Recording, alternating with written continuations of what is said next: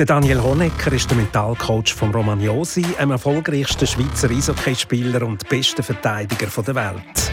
Der Mentaltrainer begleitet auch Sportler, die auf dem Weg an die Spitze sind oder Talente, die massive Rückschläge müssen verkraften müssen. Hockey im Kopf.